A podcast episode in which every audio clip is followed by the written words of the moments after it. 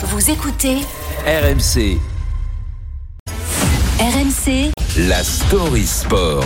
L'histoire sport du jour avec vous, Julian Boupnoff. Rebonjour Julian. Dans la fin de carrière d'un footballeur, il y a souvent plusieurs destinations exotiques hein, qui s'offrent à vous. En ce moment, l'Arabie Saoudite est très à la mode, mais il y a un champion du monde tricolore qui a fait un autre choix. Direction les États-Unis pour Hugo Lloris. Oui, effectivement, après 11 ans passés à Tottenham en Angleterre, l'ancien capitaine de l'équipe de France va découvrir la MLS puisqu'il s'est engagé avec le Los Angeles FC pour au moins une saison.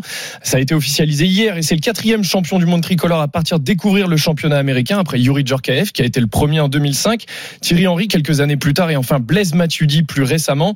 C'est la fin donc de l'aventure en Angleterre pour Lloris après 447 matchs avec les Spurs. Un hommage lui sera d'ailleurs rendu cet après-midi avant le match de Première Ligue entre Tottenham et Bournemouth. Mais avant ça, lui aussi, il avait un message personnel à faire passer. Je voulais juste vous dire merci pour votre soutien depuis le premier jour. Ça a été un privilège d'avoir été l'un des vôtres, votre capitaine pendant plusieurs années. Tottenham aura toujours une place spéciale pour moi et ma famille. Merci pour tous les souvenirs, les émotions que nous avons partagées. Je vous souhaite le meilleur pour les années à venir parce que vous le méritez. Un message très classe hein, du désormais ex-gardien de Tottenham qui va donc découvrir un nouveau championnat dans les prochaines semaines. En France, on le sait, euh, il fait partie des plus grands. Euh, mais est-ce qu'en Angleterre, c'est aussi le cas? Est-ce qu'il a laissé vraiment une trace ou pas? Hein Bah, outre ses passages à Nice et Lyon où il a excellé, en France, on se souvient surtout de lui pour sa longévité chez les Bleus avec 145 sélections. C'est le joueur le plus capé de l'histoire de l'équipe de France.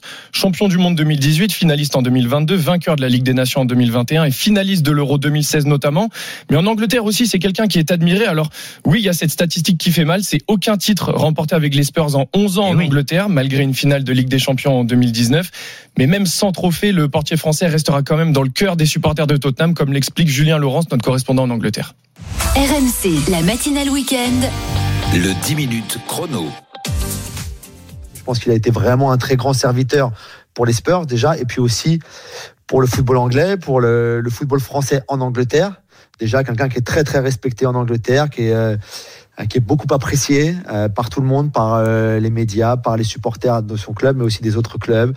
Donc que ce soit en France ou en Angleterre, Hugo Lloris fait l'unanimité. On souhaite bien sûr pour lui que ce soit également le cas outre-Atlantique. On se doute hein, que le cadre de vie va être idyllique là-bas à Los Angeles, mais Hugo Lloris a 37 ans, il jouait au très haut niveau depuis des années, il était même toujours plutôt bon, il aurait pu rendre service à pas mal d'autres clubs en Europe, non? Oui, bien sûr. D'ailleurs, ça fait être le cas hein, l'été dernier, puisque pas mal de clubs s'étaient renseignés sur son cas personnel lors du mercato estival. Il avait failli retourner à Nice, son club formateur. On parlait également de lui au Paris Saint-Germain, mais finalement, ça n'a pas été le cas. Ça faisait des mois qu'il cherchait une porte de sortie. Il était toujours sous contrat avec Tottenham jusqu'en juin 2024, mais il avait laissé entendre en fin de saison dernière qu'il avait des envies d'ailleurs peut-être de découvrir autre chose. C'est pour cette raison d'ailleurs hein, qu'il jouait plus trop avec les, les Spurs ces derniers temps. Alors j'ai charrié tout à l'heure en disant qu'il allait finir sa carrière tranquillement Oui. sous les tropiques, mais non, il va rejoindre quand même une équipe qui a été finaliste de la MLS Cup il y a quelques semaines. C'est un beau défi qui l'attend. Il fera sans doute le maximum pour son nouveau club, mais si on peut juste lui donner un conseil, c'est quand même de prendre un chapeau et un peu de crème solaire parce que Los Angeles, Hugo Lloris risque de voir le soleil un petit peu plus qu'à Londres. Oh, ça c'est certain. Merci beaucoup, Julian Bouvneuf. Votre Story Sport est à retrouver en podcast hein, sur l'appli RMC.